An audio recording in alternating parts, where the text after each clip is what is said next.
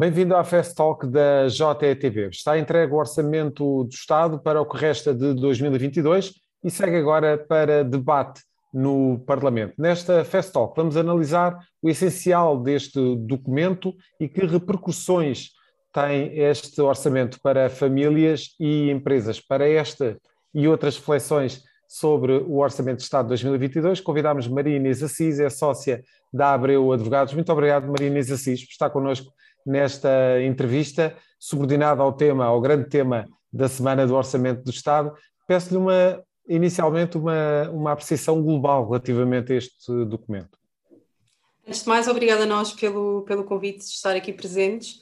Uh, no essencial, e apesar de não termos analisado ainda em detalhe todas as propostas do orçamento e todas as medidas propostas nesta, neste orçamento, a verdade é que conseguimos concluir que este é um orçamento de Estado um pouco reciclado, na medida em que, no essencial, as medidas que são agora propostas são as medidas que já tinham sido apresentadas na anterior proposta do Orçamento de Estado para 2022, apresentada em outubro e que acabou por, por ser chumbada em, em Assembleia.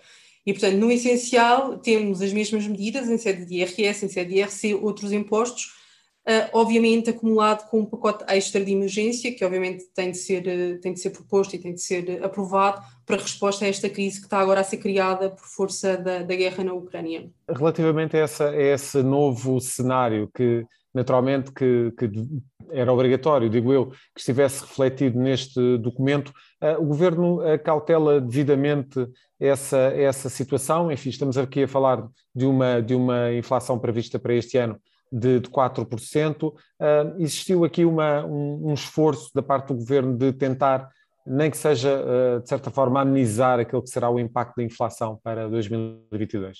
Sim, no, no, essencial, o orçamento poderia de facto ter ido mais longe. Não é um orçamento, é um orçamento que não tem grandes surpresas, que de uma forma imediata, de facto, não leva a um incremento da tributação, na medida em que não há efetivamente o aumento das taxas de IRS, pelo contrário, há um, há um desdobramento dos escalões de IRS, não há um agravamento das taxas de IRC para as empresas, mas a verdade é que também não existem propriamente medidas que tenham sido introduzidas ou propostas neste, orçamento do Estado que, que levem ao investimento e que, e que incentivem e fomentem este investimento.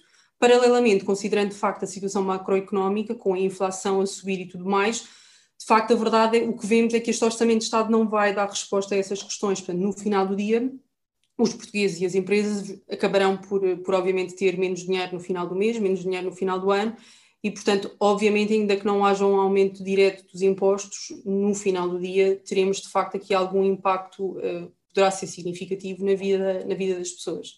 A Maria Inês mencionou aí um aspecto muito importante, tem a ver com o investimento, que é algo absolutamente estrutural e uma necessidade absoluta da economia, enfim, de, de todas as economias, mas sobretudo a portuguesa, o facto de um, a necessidade de ter um regime fiscal que seja amigo do investimento um, do investimento em Portugal, uh, considera que este, este orçamento ainda não seria uh, o instrumento onde uh, poderá ser refletida essa alteração no regime fiscal e se calhar podemos esperar essas alterações para 2023, por exemplo? Este, de facto, não foi um orçamento onde, hum, que seja, no fundo, amigo do investimento e, e, amigo, no fundo, da, das famílias na perspectiva de, no fundo, ficarem com mais dinheiro líquido no final do mês. Um, agora, obviamente, eu acho que esse, esse terá de ser um caminho a considerar para o futuro. Um, até para, no fundo, nós termos aqui alguma, alguma evolução positiva da economia do país. Eu acho que vai depender, obviamente, muito da situação do agravamento ou não da situação uh, da guerra na Ucrânia, uh, que reflexo é que isto terá, designadamente que reflexo é que isto trará em termos de aumento das taxas de juros. Um, tudo isso, obviamente, terá um, um, reflexo, terá um reflexo no déficit orçamental um, e, portanto, em função disso, depois o governo poderá ou não ter margem de manobra para, para introduzir medidas fiscais que incentivem ao investimento e que incentivem ao consumo. Tendo em conta essa, essas condicionantes que falou, nomeadamente a guerra na, na, na Ucrânia, um, consideram que, que, que, existe aqui a possibilidade de poder ser apresentado um, uma espécie, um orçamento retificativo deste documento que foi apresentado? Provavelmente não, na medida em que nós não nos podemos esquecer que nós estamos a falar de um orçamento que será um orçamento para seis meses e começará a ser executado a partir de julho. E, portanto, estamos a falar de um orçamento com uma margem temporal muito curta. E, portanto, eu diria que provavelmente teremos este orçamento de Estado até ao final do ano e, muito provavelmente, medidas adicionais para colmatar eventuais impactos criados pela guerra na Ucrânia e questão da inflação e tudo mais provavelmente a ser necessário, deveria ser, será, será introduzido agora com o Orçamento de Estado para 2023 e não já deste ano de 2022, porque estamos a falar de um orçamento com uma aplicação temporal muito curta. Exato. Um, eh, relativamente ainda a dois aspectos que gostaria de, de, abordar. Um tem a ver com, com as empresas uh, e com uh, as enormes dificuldades que se perspectivam para os próximos meses, nomeadamente com os custos energéticos uh, o governo pensou realmente neste, nesta situação que pode ser uh, tão decisiva para uh, que muitas empresas em Portugal continuem a, a elaborar sem necessidade de, de, fazer algum tipo de remodelação nos seus quadros?